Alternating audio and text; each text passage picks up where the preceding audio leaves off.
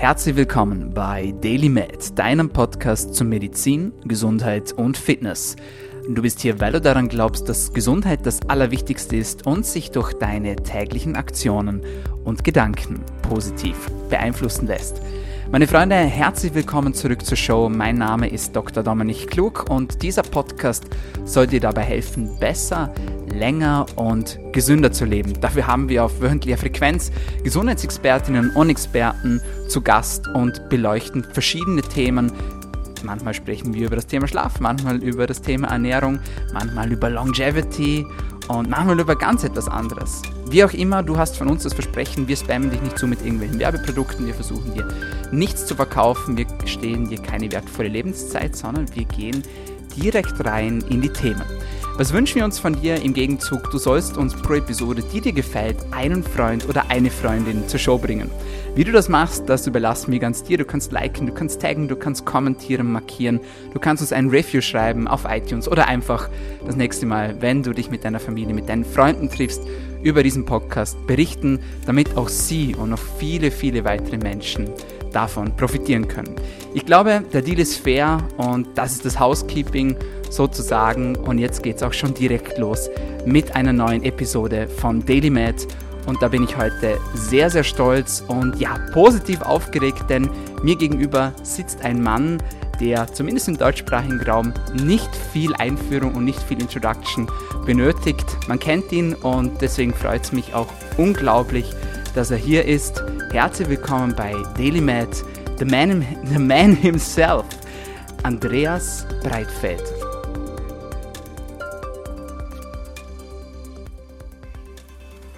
Boah, lieber Dominik, Gott sei Dank ist das eine Audioaufzeichnung. Ich wäre knalldunkelrot. Das äh, ist jetzt ein Teppich, den zu bewegen.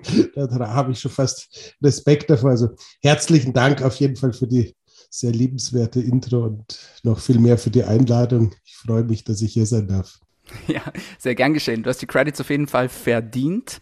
Und äh, ich freue mich riesig, dass du dir die Zeit nimmst und unseren Hörerinnen und Hörern und auch mir einen ja, Mehrwert bietest. Nicht nur durch deine Persönlichkeit, sondern auch durch dein Wissen. Lieber Andreas, gehen wir direkt rein. Ich möchte heute mit dir über das Thema Fasten sprechen. Ich bekomme unzählige Nachrichten am Tag, aber viele drehen sich tatsächlich um das Thema Fasten. Und viele bemerke ich, viele Menschen haben ein bisschen ein äh, verzerrtes Wahrnehmungsbild, wenn es ums Thema Fasten geht. Denn viele denken, wenn ich faste, dann muss ich dieses 16-8-Fasten betreiben. Erklär uns bitte, was bedeutet Fasten für dich? Wie praktizierst du dieses Fasten? Wie machst du das? Okay. Das, der Begriff Fasten, also sprich der willentliche oder vermutlich sogar auch unwillentliche Verzicht auf irgendwas ist natürlich wahnsinnig breit ähm, gefächert. Ähm, ich glaube, wir fangen gerade beim intermittierenden Fasten an, weil du ja diese wunderbaren Zahlen 16 und 8 äh, verwendet hast. Die würden zusammen die 24 ergeben, also sprich den ganzen Tag. Ähm, beim intermittierenden Fasten, ähm, für mich war es tatsächlich äh, ein, ja, Problemlöser auf ganz vielen Ebenen, wobei das allerdings auch meine Geschichte ist, können wir gleich gerne nochmal drauf eingehen. Aber grundsätzlich die Idee äh, zu fasten bedeutet ja eigentlich nur dem Körper, du hast in deiner Intro so schön von Housekeeping gesprochen. Die Idee von Fasten bedeutet ja eigentlich nur dem Körper die Chance zu geben, sein Housekeeping zu betreiben. Das heißt, ähm, ich, in dieser Welt, in der ich mich bewege, sind ja diese Ideen von unseren Vorfahren, die evolutionstechnisch gar nicht so weit von uns weg sind, gar nicht so unverbreitet. Und wenn du dir jetzt da den Jäger und Sammler anschaust, der das so Tag ein, Tag aus durch die Gegend marschierte, dann war der viel unterwegs. Mal lag was am Boden, was man essen konnte. Mal hat er was gefunden, was man jagen könnte. Mal hat es vielleicht auch irgendwas anderes gegeben, was ihn jagen wollte, aber da gab es keine sechs Stunden, vier Stunden oder was auch immer wir in den Medien lernen, feste Zeiten, zwischen denen man eine Nahrung einnehmen konnte, nehme ich mal an. Mhm.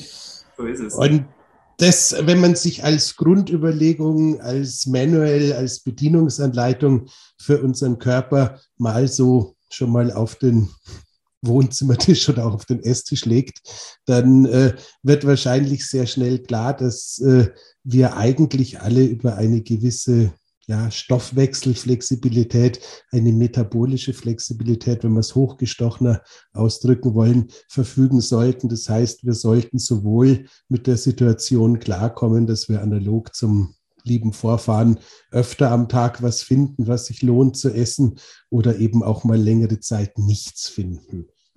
Und dieses Nichtsfinden ist in einer Zeit, in der wir alle so ein bisschen vom Überfluss verfolgt werden, in einer Zeit, wo die meisten zumindest hier im deutschsprachigen Raum eher mit zu viel als mit zu wenig Energie, Nahrung, Kalorien sucht, der was auskämpfen dürfen, äh, teilweise schon ein bisschen Herausforderung. Und da ist einfach die Idee zu sagen, danke, nein, das ist nicht meine Zeit. Jetzt gebe ich dem Körper Zeit, mal aufzuräumen, gebe dem Körper die Zeit, die Verdauungsprozesse mal durchlaufen zu lassen. Dieses Gefühl von Appetit oder gar Hunger, was ja schon fast schlimm geworden ist in der heutigen Zeit, einfach mal wieder zu entwickeln. Das ist so ein bisschen vielleicht die Basisposition. Ähm, dazu und dann beende ich den Monolog auch schon wieder, ist es tatsächlich in meinem Leben so, dass für mich das intermittierende Fasten einfach ein Zeitgeschenk ist. Das heißt, ich äh, habe äh, schon relativ früh festgestellt, wenn ich in der Mittagspause irgendwie die Chance habe, ein bisschen Sport zu machen, mich ein bisschen zu bewegen, irgendwelche solche Dinge zu tun, dann komme ich deutlich entspannter durch den Tag, weil ich äh, vielleicht mit all den Morgenroutinen und den Dingen, die ich so gerne mache, sowieso in der Frische ein bisschen mehr Zeit brauche als ein anderer. Und dann einfach, wenn ich mittags nochmal 45 Minuten, wo zumindest im schönen Deutschland meistens die Arbeits- und die Telefone so ein bisschen ruhen, geschenkt bekomme, dann ist das genau die Zeit, die ich brauche, um ein bisschen was für die Muskeln zu tun. Und äh, unabhängig von allen Benefits des Nichtessens sind da halt schon ein paar andere dabei. Äh, das ist witzig, dass du das ansprichst. Äh, das ist nämlich auch so einer meiner Gründe, warum das ich faste. Aber das klingt immer so komisch, wenn man das sagt. Es ist tatsächlich auch ein Zeitgeschenk, ja, weil ich meine, äh, die Nahrung zu besorgen, zu sammeln und zu jagen, ist ja doch irgendwo noch ein zeitlicher Aufwand, auch wenn es vielleicht schneller geht, zumindest wenn man es schön bio und selbstgemacht haben möchte. Und äh, ja, ist tatsächlich auch ein zeitliches Geschenk. Also vielleicht ein Benefit schon vom Fasten, wo man vielleicht nicht gerade direkt dran denken würde. Ansonsten bin ich auf jeden Fall deiner Meinung. Ähm, es gibt ganz spannende Unter Untersuchungen, auch in Studien dazu, wie lange das wir eigentlich essen, beziehungsweise wie oft das wir eigentlich essen. Und ein erschreckend hoher Anteil von den Menschen ist tatsächlich den ganzen Tag damit beschäftigt zu essen. Das heißt nicht, dass wir dauerhaft äh, futtern, aber dass wir doch über einen Zeitraum von 16 Stunden in regelmäßigen Abständen Essen zu uns führen. Und dann haben wir genau dieses Problem. Die Hörerinnen und Hörer sind, äh, sind bekannt mit der Materie der Mitochondrien auch und was, das, äh, was dieser Überkonsum von Nahrung auf diesen, auf diesen Ebenen auswirkt äh, ja, die Sättigungshormone kommen durcheinander. Ja, GLP1, Grelin und wie sie alle heißen. Viele Menschen verwechseln dieses Gefühl, habe ich jetzt Hunger? Ja, oder knurrt mein Magen einfach nur. Ja, das ist ja auch ein, groß, ein großer Unterschied. Ja. Lang, Langeweile, Durst die, ganz, die, die ganzen Faktoren laufen ja komplett eigentlich in der Wahrnehmung auf der gleichen Achse. Und wenn du da nicht ein bisschen äh, rumexperimentierst, in meinen Augen, dann ist es natürlich sehr, sehr leicht, dass du automatisch sagst, nein, es ist ganz legitim, ich muss jetzt essen. Und äh, dann bist du natürlich auch sehr schnell in der Falle, ähm, was es da so gibt in so einer Büroumgebung. Gerade jetzt, wo die schwarze Pest sich ein bisschen zu Ende neigt und wir alle wieder in unsere Büros und in unsere Arbeitsplätze zurückkehren, wo es halt auch wieder zunehmend schwerer sein wird, sich immer für eine gesunde Alternative zu entscheiden. Ein weiterer Punkt. Mich würde jetzt interessieren, ähm, du hast gesagt, ja, viele Vorteile ja, des Fastens, da gehen wir nachher noch genauer drauf ein. Gibt es jemanden, der nicht fasten sollte, deiner Meinung nach, der das nicht tun sollte? Sagen, sagen wir so, ähm, ich bin ja im Gegensatz zu dir kein Arzt oder Vergleichbares. Das heißt, es ist bei mir keine echte Diagnose, sondern es ist einfach nur eine Beobachtung aus der Praxis. Und aus der Praxis würde ich tatsächlich, wenn ähm, es auf der mentalen Ebene in der Vergangenheit irgendwelche ähm, Problematiken mit Essen gegeben hat, also sei es äh, Richtung Anorexie, Bulimie, Essstörungen oder sowas in der, in der Ecke. Ähm, da würde ich so einen ganz kleinen, vorsichtigen Finger heben als medizinischer Laie, einfach nur, weil äh, dieses äh, eine Kontrolle über den Körper haben durchaus ein Gefühl ist, was auch beim Fasten wieder getriggert werden könnte. Und wenn man da irgendwie ein Relapse äh, äh, auslöst und irgendwelche Geister aus der Vergangenheit äh, wieder weckt, könnte es natürlich definitiv alles andere als gesund sein. Das ist so der größte Geist im Raum. Das andere, ähm, ja, sagen wir mal so, gerade äh, bei der Hörerin, wenn die noch einen relativ äh, geringen Körperfettanteil hat, das heißt auch die Puffersysteme ein bisschen schwach sind, könnte das intermittierende Fasten, wenn man es übermäßig betreibt oder auch das längere Fasten, wenn man es extensive betreibt, durchaus in der Lage sein, äh, die, die, Hormone ein bisschen durcheinander zu bringen. Das heißt, äh, für 95 Prozent äh, deiner Hörer, deiner Hörerinnen bin ich fest davon überzeugt, ist es kein Problem. Wenn jemand äh, mit, äh, mit, der Körperzusammensetzung auf der sehr schmalen Seite ohnehin schon ist, dann könnte es durchaus sein, dass es vielleicht, wenn man sich mit intermittierendem Fasten beschäftigt, auf der anderen Seite sinnvoll sein könnte, in der Zeit, in der man nicht fastet, zu schauen, was nehme ich denn da so zu mir und eventuell sogar dann so ein bisschen nach der One Meal a Day Idee dann eher den Kalorien-Input, ich sage immer Kalorien, natürlich wissen wir alle, Kalorien ist ein schlechtes Beispiel, Energie, du weißt, was ich meine. Ähm, das heißt, den Energieinput ein bisschen äh, zu kontrollieren und auf alle Fälle oben zu halten. Nicht, dass man da dann mit äh, intermittierend fasten und dann halt trotzdem nicht mehr essen als vorher, sondern eher weniger sich in eine Abwärtsspirale reinbewegt, weil klar, wir sind eigentlich größtenteils hier ähm, Opfer einer Überfluss- oder Wohlstandsgesellschaft, aber nichtdestotrotz, es gibt ja auch die andere Seite. Und wenn du jetzt einfach ein Hardgainer bist, wenn du jemand bist, der sowieso schon mal schmal dabei ist und dann in die Richtung zu viel schindloser treibst, dann tut es halt auch weh auf den Hormonen. Ja, aber woher weiß ich denn, was jetzt für mich geeignet ist? Ja, also das schon gesagt, also diese OMAD, ja, also One Meal a Day, die Warrior Diet, wie man sie auch nennt, ja, kann manchmal so ein bisschen schwierig sein. Ich persönlich tue mir da auch sehr schwer, dann auch wirklich auf mein, ja, Pensum, Pensum klingt so ein bisschen blöd, aber halt, dass ich halt schon das esse, was ich auch essen möchte. Ich tue mir das so ein bisschen schwer. Dann gibt's dann so die Alternative, dass man so Ramadan-Style, ja, auch das ist eine Möglichkeit.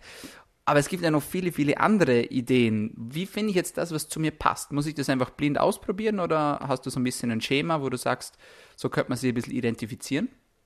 Sag mal mal so grundsätzlich, ähm, ab ich glaube, man muss ein bisschen differenzieren. Es ist grundsätzlich so, ich falle in so eine etwas unglückliche Kaste rein. Ähm, ich glaube, das sind viele von denen, für die One Meal a Day super funktioniert. Das heißt, äh, klassisch äh, dünnes Kind, Internatsschüler und irgendwie da im Internat so den Sättigungspunkt wegerzogen bekommen, das Essen immer zu schnell gegessen dann und äußerst satten war ich ab einem gewissen Zeitpunkt eigentlich in einem ständigen äh, Dialog mit der Waage und da ging es eher um zu viel als um zu wenig. Mhm. Jetzt habe ich natürlich als äh, braver Biohacker irgendwie gelernt, ausreichend häufig zu kauen, habe irgendwie auch äh, gelernt, mir ausreichend Zeit zu lassen und all das, was ich da in der Jugend falsch im Internat antrainiert bekommen habe, wieder hinter mir zu lassen. Aber Tatsache ist, äh, gerade wenn ich irgendwie unaufmerksam bin oder vielleicht unter Stress, kann ich äh, als Fress, guter Fresssauger in kürzester Zeit unglaubliche Nahrungsmengen zu mir nehmen. Erster Teil. Das heißt, äh, dieses ähm, auf genug kommen, das Problem habe ich tatsächlich rein aufgrund meiner Herkunftsgeschichte nicht. Und dann ist es bei mir lustigerweise auch so, dass es für mich im Umkehrschluss viel, viel leichter ist, nicht mit dem Essen anzufangen, als mit dem Essen aufzuhören.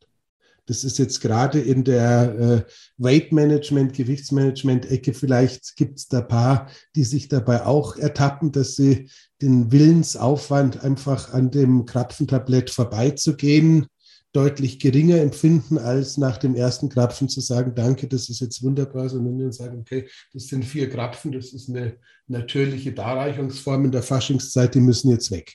Also das heißt, äh, das ist ganz subjektiv das meinige. Ähm, was man daraus ableiten kann, ist aber tatsächlich so ein bisschen die Einladung zur Nabelschau. Das heißt, auf der einen Seite, wie sieht es aus? Bin ich sehr schnell satt? Ist meine Portionsgröße über den Tag verteilt relativ klein? Bin ich so ein Gazer, wie man es früher genannt hätte, der halt immer so ein bisschen was isst und dann ein paar Stündchen wieder ein bisschen was isst? Dann könnte die Idee mit so einer intermittierenden Fastenerfahrung tatsächlich Richtung Stoffwechselflexibilität zwischen wirklich Experiment gehen sein, aber vielleicht auf Dauer passt es nicht so recht, weil halt einfach auch die Verdauungsorgane, der Magen und sonstiges auf eine gewisse Portionsgröße, eine kleine Portionsgröße langfristig angepasst sind und man da vielleicht auch gar nicht so gut was ändern kann. Andersrum, ähm, also ich könnte jetzt nicht sagen, dass es irgendjemand gibt, der sich nicht darauf einlassen darf, zu sagen, idealerweise in der Zeit, wo du jetzt nicht irgendwie den schlimmsten Stress im Beruf hast, ich nehme jetzt mal vor, drei Tage, vier Tage intermittierendes Fasten auszuprobieren. Ähm, ich sehe kein Risiko im Sinne von, äh, außer du zählst zu den äh, Sonderfällen, die wir am Anfang schon abgeklärt hatten, außer dass du nachher sagst, nee, ist nicht meins. Also insofern den Versuch starten kann grundsätzlich, ja, fast ein jeder. Das ist schon mal spannend. Eine kleine Bitte habe ich, ähm, wenn du sprichst, äh, bitte ins Mikrofon nicht, dass wir die wertvollen Infos nicht, äh, nicht, hören sollten. Äh, das ist so ein Reflex, passiert mir auch ab und zu, wenn man dann den Kopf okay. dreht. Aber es ist um jedes Wort schade, dass wir nicht hören von dir. Ähm, nur als kurzer äh, Reminder. Aber ansonsten sehr, sehr, sehr, sehr wertvolle Infos. Vielen lieben Dank dafür. Ähm, du hast schon das Thema Autophagie angesprochen. Da bin ich noch nicht so ganz schlau draus geworden, ehrlich gesagt, weil es sehr viele unterschiedliche Quellen auch gibt äh, wann dann die Autophagie jetzt beginnt. Manche sprechen vom Zeitfenster ab 12 Stunden, manche sagen, das dauert 24 Stunden plus. Ja, ist natürlich schwierig zu sagen, was stimmt denn jetzt wirklich? Was glaubst du denn, was stimmt? Äh, sag mal so, ich, ich glaube tatsächlich an äh, die Individualität und ich glaube, dass die Individualität da auch ganz vorne steht. Das heißt, wir haben äh, aus der normalen Ernährungswissenschaft, wie auch immer man das bezeichnen möchte. Wir wissen so verschiedene Sachen. Das eine ist äh, die Zeit, die äh, Speisen brauchen, um durch den Verdauungstrakt durchzugehen, ist nicht linear. Das heißt, verschiedene Speisen haben unterschiedliche Zeiten. Das heißt, angenommen, Kandidat 1 isst am Abend ein, was weiß denn ich, Vollkornbrot mit ein wenig Butter und ein bisschen Pute.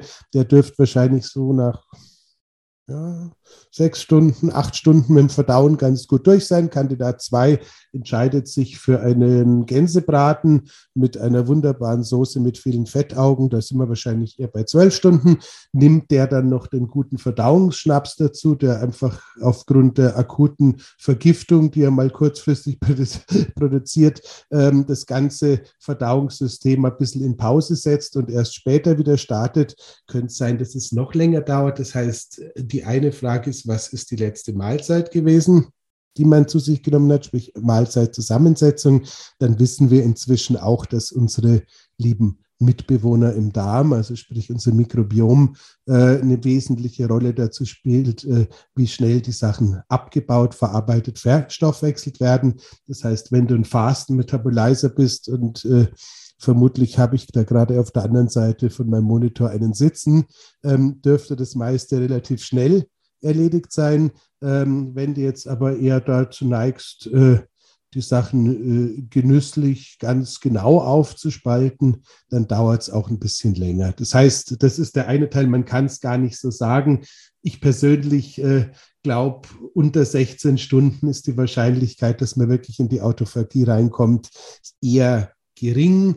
Äh, und äh, bei 24 Stunden sind wir dann schon an einem Punkt, wenn ich sage, also da muss es eigentlich schon passiert sein, weil irgendwo so 24 Stunden plus würden wir schon auf die Jagd nach den Sinneszenten Zellen gehen, also sprich nach denen, die nicht mehr so funktionieren, wie sie sollten. Und da das ja eigentlich Phase 2 von unserem von unserer Fastenuhr ist, wenn ich es so nennen würde, gehe ich mal davon aus, es ist so, ja, gib dir, gib dir 16 Stunden Zeit und du solltest auf der sonnigen Seite sein. Ja.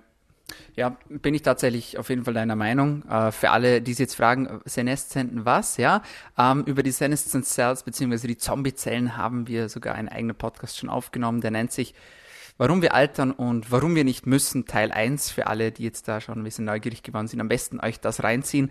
Mega, mega spannendes Thema. Abseits von der Autophagie, ähm, dieses Thema Leistungssteigerung, für mich natürlich auch, für uns beide natürlich interessant als Biohacker, ganz klar. Ähm, viele Menschen äh, erfahren so eine paradoxe Wirkung, also wenn sie über ein gewisses Zeitfenster drüber gehen äh, im Fasten, dass sie mehr Energie bekommen im Training. Kannst du das bestätigen? Absolut, äh, vorausgesetzt, äh, die Produktion deiner Stresshormone funktioniert noch wunderbar, ist das ganz klar. Ähm, Im gleichen Zuge, du merkst es äh, auch schon ganz vorsichtig, eine kleine rote Fahne, die ich hier äh, visuell hochziehe. Ähm, es sind tatsächlich Stresshormone, die diese geistige Klarheit äh, beim Fasten hervorrufen und die uns da dieses mehr an Energie und mehr an Leistung spüren lassen. Das heißt, wenn man mit dem Thema ähm, Burnout, mit dem Thema hormonelle Erschöpfungszustände und Ähnlichem äh, schon in Berührung gekommen ist. Und äh, wenn wir bei einem Lebenslauf äh, nach vorne spulen, ich hatte so einen Moment auch schon mal gehabt vor geraumer Zeit, dann könnte es auch durchaus sein, dass man mit dem äh, Zaubertrick, mit dem Fasten äh, und der Energie ein bisschen vorsichtig sein darf. Dann hast du vorher was ganz was Spannendes gesagt, nämlich auch die Qualität bzw. auch die Art der Lebensmittel beeinflusst nicht nur die Zeit vor dem Fasten, sondern natürlich auch nach dem Fasten. Bist du eher ein Fan davon, die Nacht zu nutzen als Fastenfenster? Ich bin ehrlich gesagt jemand, für jemanden, der noch nie gefastet hat, finde ich es einen guten Startpunkt, ja, weil viele vergessen auch, dass die Nacht dazu zählt, ja, die Stunden dazu zählen. Wie ist deine Meinung dazu? Sag mal so, grunds grundsätzlich, äh, entschuldige bitte den Ausflug, wir müssen jetzt ganz schnell in die Blue Zones laufen. Ähm, wir haben ja irgendwann alle voll Glück gehört, äh, die Menschen in verschiedenen Bereichen der Welt, sprich Sardinien, sprich äh, äh, Teile in Japan, äh, sonst am Mittelmeer scheinen dazu zu neigen, dass sie alle ein bisschen länger leben. Und dann hat man gedacht, okay, das ist diese Mittelmeerdiät und dann haben alle irgendwie Mittelmeerdiät gegessen und irgendwie hat sich dann doch nicht so viel getan, bis man irgendwann festgestellt hat, der Grund, warum die so verdammt lange leben, ist, äh, sie sind stark in ihrem familiären Umfeld eingebunden und gebraucht. Und das ist tatsächlich etwas, was ich für eine ganz, ganz, ganz, ganz wesentliche Information halte, die auch bei dieser Harvard-Studie, ich glaube, eine der längsten Studien, äh, die seit geraumen Jahrzehnten jetzt zum Thema Langlebigkeit läuft, nochmal unter Kontrolle gebracht wurde. Das heißt, unser soziales Umfeld ist verdammt wichtig. Ähm, warum äh, ist das meine Antwort auf eine Fastenfrage? In meinem Leben ist es so, ähm, ich habe zwei wunderbare Töchter in einem ja, geteilten Sorgerecht, sagen wir mal. Die sind 15 und 18 Jahre alt und so wie unsere Leben sind, sehen wir uns normalerweise am Abend, kochen dann zusammen und essen dann zusammen. Jetzt weiß ich natürlich als äh, kluger Biohacker, es wäre viel, viel besser, wenn ich nur zwischen Sonnenaufgang und Sonnenuntergang essen würde und pipapo. Aber ich weiß halt auch, dass dieses soziale Beisammensein äh, ganz, ganz fürchterlich wichtig ist. Das heißt, äh, dementsprechend äh, gilt sowieso bei all diesen Fastenfragen immer auch ein bisschen die Frage, welchen Preis zahle ich in, sozialem in sozialer Hinsicht, ähm, ist zumindest mein ein bisschen pragmatischer Ansatz. Und aus dem raus würde ich sagen, wenn du nach dem Abendessen sozusagen dein Fasten beginnst, die Zeit in der Nacht, die sieben, acht Stunden, die wir hoffentlich im Bett verbringen, äh, schon mal dazu rechnen kannst und dann vielleicht es noch schaffst, äh, ähm, das Frühstück Richtung Spätstück oder Richtung Mittagessen rauszuziehen, dürfte es höchstwahrscheinlich sozial am kompatibelsten sein, weil ähm, selbst wenn die lieben Kollegen in der Mittagspause auf dich verzichten müssen, man sieht sich noch beim Kaffee am Nachmittag, man sieht sich am Kopierer oder sonst irgendwo, aber ähm, die Family, die sollte ja dann doch irgendwie, da sollten wir schon mal einmal am Tag zusammensitzen und ein bisschen Zeit haben. Und äh, das ist vermutlich beim Essen am leichtesten. Ich liebe diese Antwort, weil das ist etwas, ich glaube, das vergessen ganz viele, diesen sozialen Aspekt und auch wenn wir jetzt über das Thema Langlebigkeit quatschen würden, da wäre das auch ganz wichtiger, diese sozialen Kontakte und das, was wir ja gerade in letzter Zeit auch so ein bisschen vermisst haben. Ja, sind so Dinge, das merkt man es erst, man merkt es halt erst, wenn man es nicht mehr hat, leider, ja, aber ganz, ganz wertvoll, was du gerade gesagt hast. Vielen Dank für diesen Input, finde ich mega. Ne? Richtig gut. Richtig. Nee, danke, aber ich muss auch ganz ehrlich sagen, Dominik, es ist äh, ganz, ganz wichtig. Ich stehe ja da mit diesem Thema Biohacking schon irgendwie für Morgenroutine, Mittagsroutine, Abendsroutine, das machen, das machen, das machen, Checklist. Und äh, am Ende des Tages, du kannst diese Checklist runter exerzieren, äh, wie äh, der, Let der letzte Irre, hätte ich beinahe gesagt. Wenn du äh, keine Freude im Leben hast, wenn du kein Umfeld hast, mit dem du deine äh, Errungenschaften teilen kannst, wenn der soziale Austausch fehlt und äh, wenn du es nicht ab und zu mal schaffst, äh, deinen Hund zu streicheln, deine Katze zu streicheln, dein Kind oder deine Partnerin, dein Partner, whatever, in den Arm zu nehmen, dann äh, wird weder die Suche nach der Langlebigkeit äh, noch nach irgendeiner besonderen Gesundheit oder sowas letzten Endes funktionieren, weil ähm, da landest du wahrscheinlich immer noch als Ebenezer Scrooge, wie er seinerzeit hieß, in der Weihnachtszeit. Sehr, sehr cool. Ja, mega, absolut. Dann eine Frage, weil es mich auch sehr interessiert und weil ich sie immer wieder bekomme, Gesundheit, ähm, ist die folgende. Wie ist es denn jetzt mit den Supplements? Ja, darf ich die nehmen? Brechen die das Fastenfenster? Wie ist es mit schwarzem Kaffee? Wie ist es mit Bulletproof Kaffee?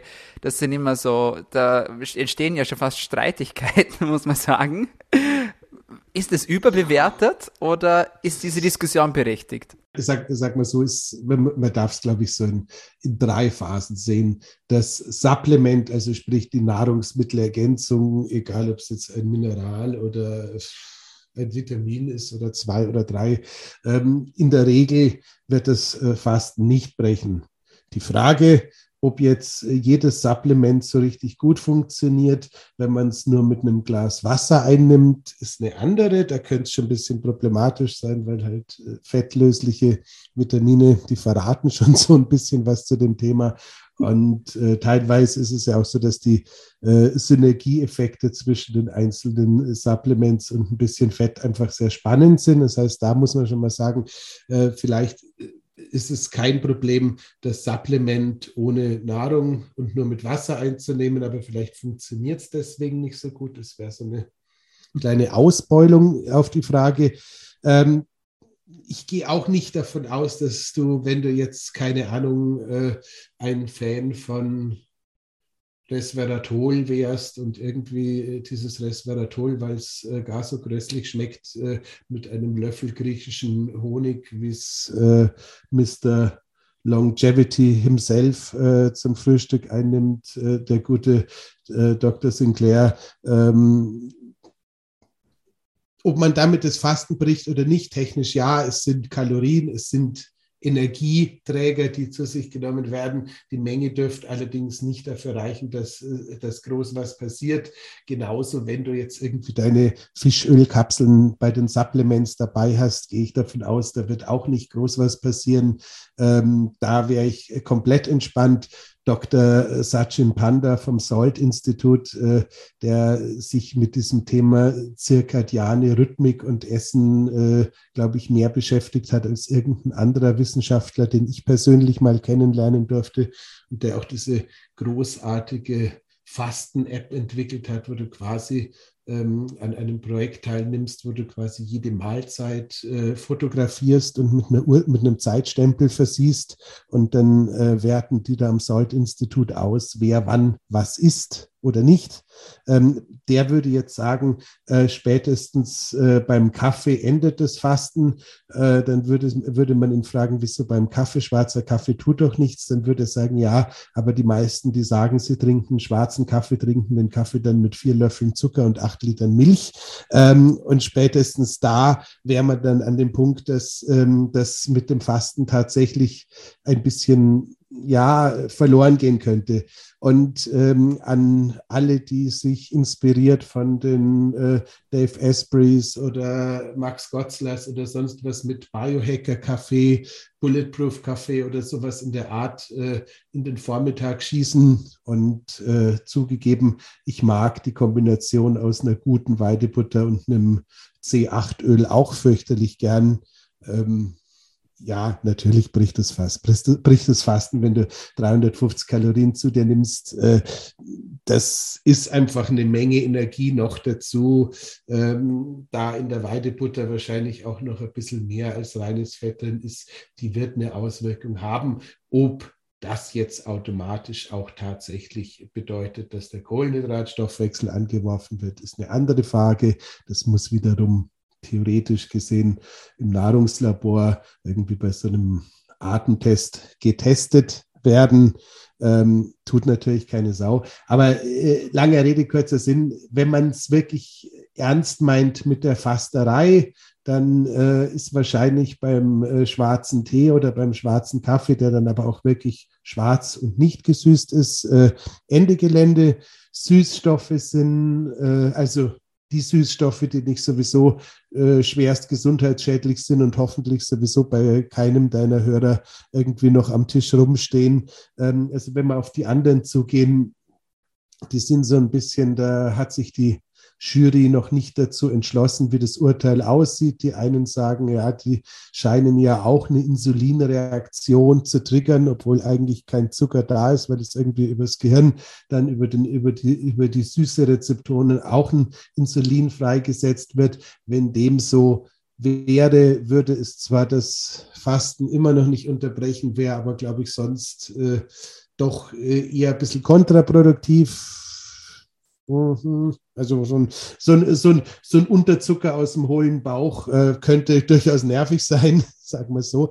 Ähm, das heißt, äh, grundsätzlich Saps kein Problem, Wasser kein Problem, Früchtetees ungesüßt kein Problem, koffeinhaltige Tees ungesüßt, zuckermilchfrei kein Problem und bei allem anderen ist dann halt rein physiologisch gesehen das echte Fasten vorbei, wobei man dann eben, um die Antwort nochmal zu wiederholen, wenn man Fettstoffwechsel und Kohlenhydratstoffwechsel verschieden aufspalten, nochmal zu zwei unterschiedlichen Ergebnissen kommen würde.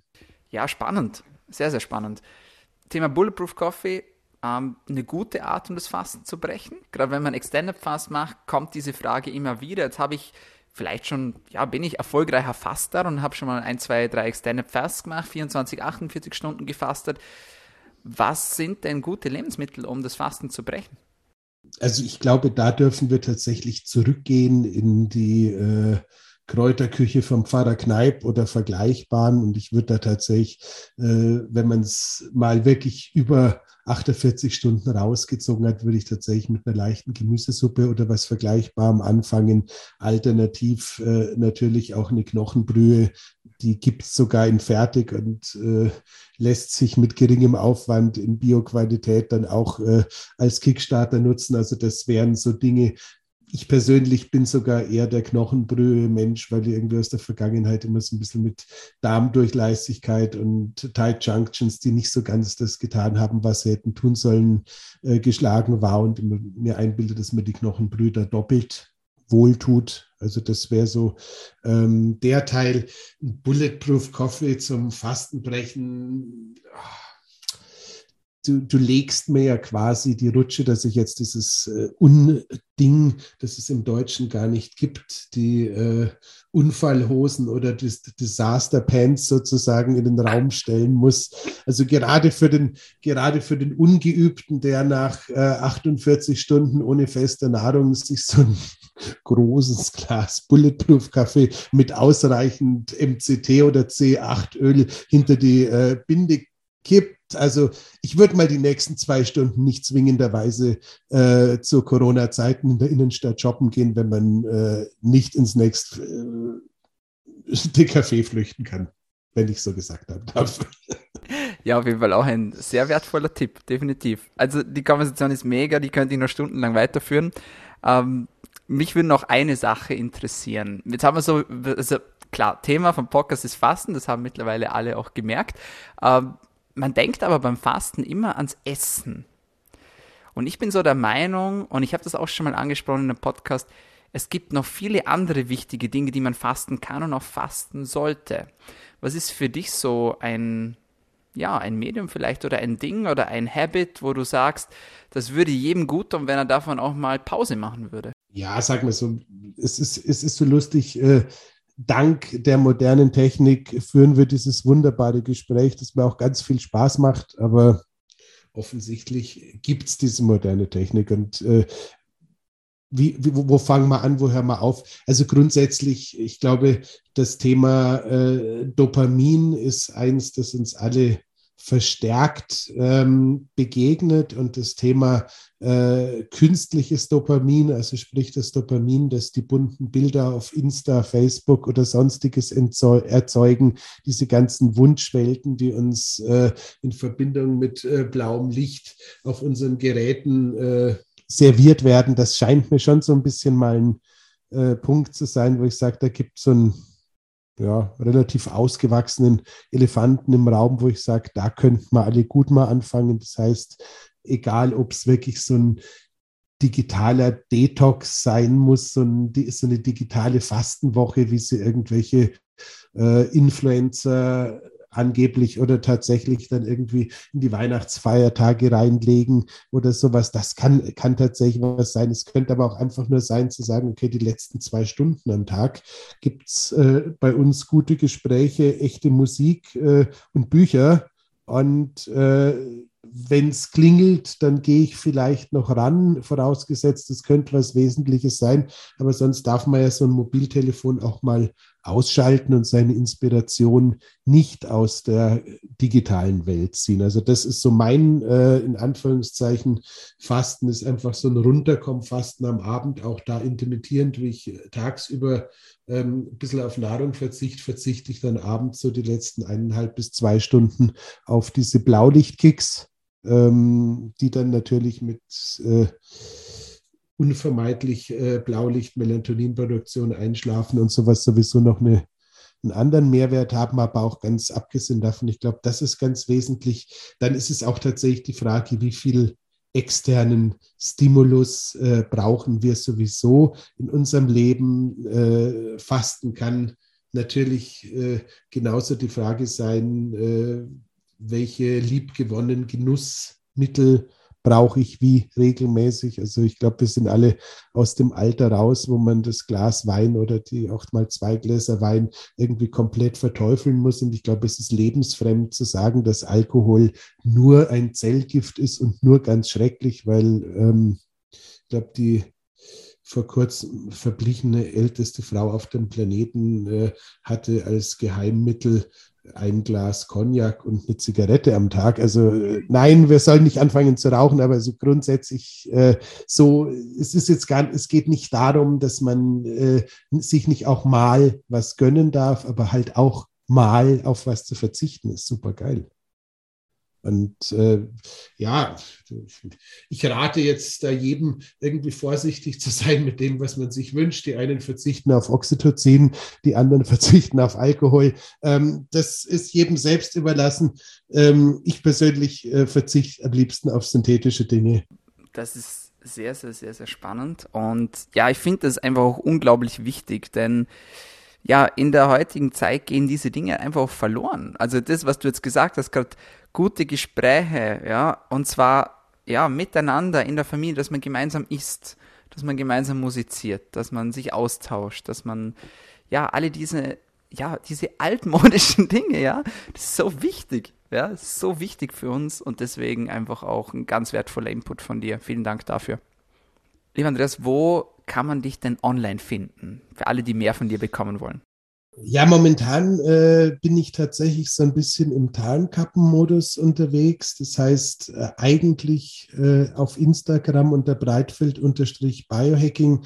Das ist der Platz, wo ich mich am meisten rumtreibe. Und sonst äh, würde ich äh, den interessierten Hörerinnen und Hörern äh, eigentlich nahelegen, irgendwie Red Bulletin und Andreas Breitfeld zu googeln, weil ich äh, Gott sei Dank zunehmend und immer mehr äh, auf den unterschiedlichen Medien vom Red Bull Verlag ähm, online und offline auftauche, da äh, Artikel schreibe, Videos produziere und da so ein bisschen versuche gerade in eine Generation, die noch deutlich mehr auf der Überholspur leben, als ich es heutzutage noch tue, so ein bisschen, äh, ja, Biohacking-Weisheit zu verbreiten.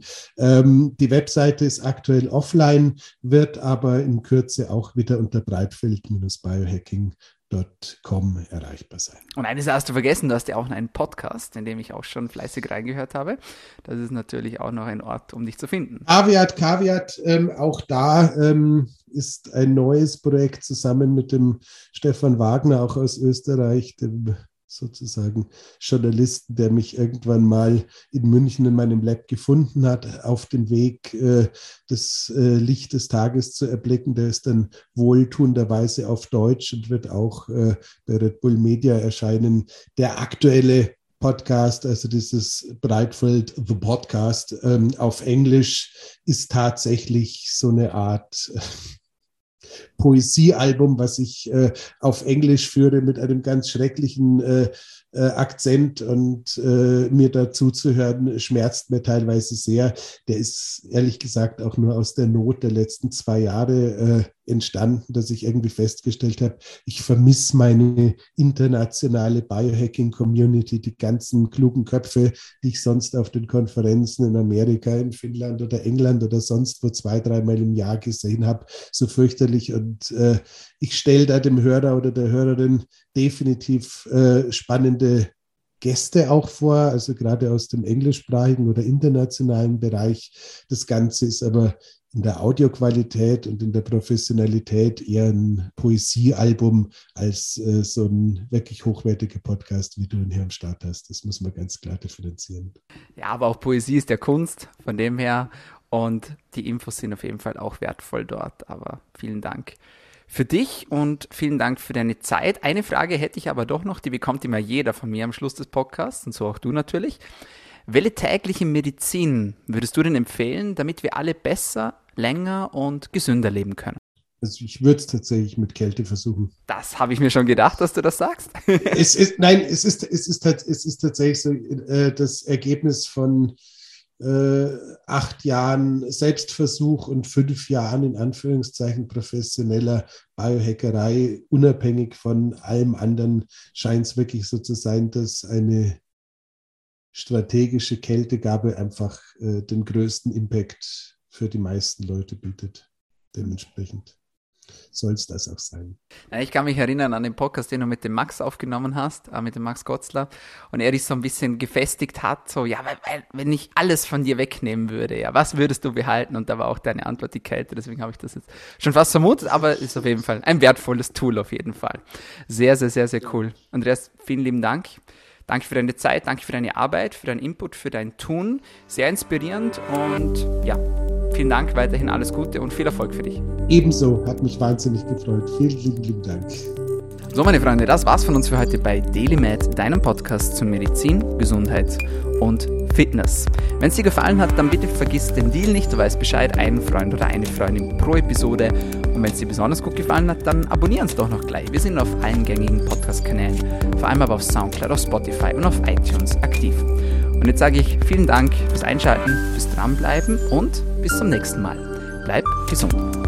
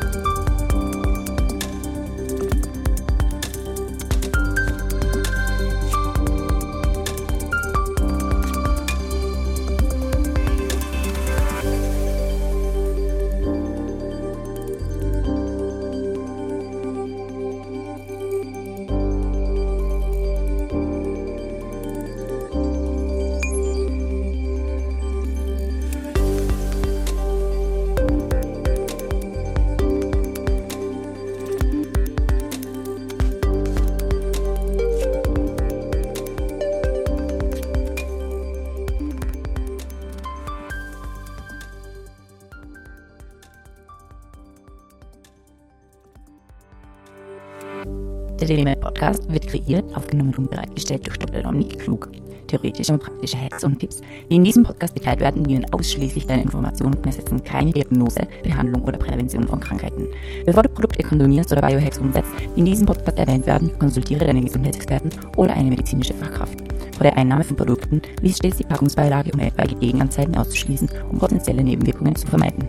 Wenn du vermutest, dass du ein gesundheitliches Problem oder medizinische Fragen hast, konsultiere eine medizinische Fachkraft. Dr. Dominik Klug übernimmt keine Haftung für etwaige negative Folgen, die aus der Anwendung der im Podcast genannten Inhalte resultieren.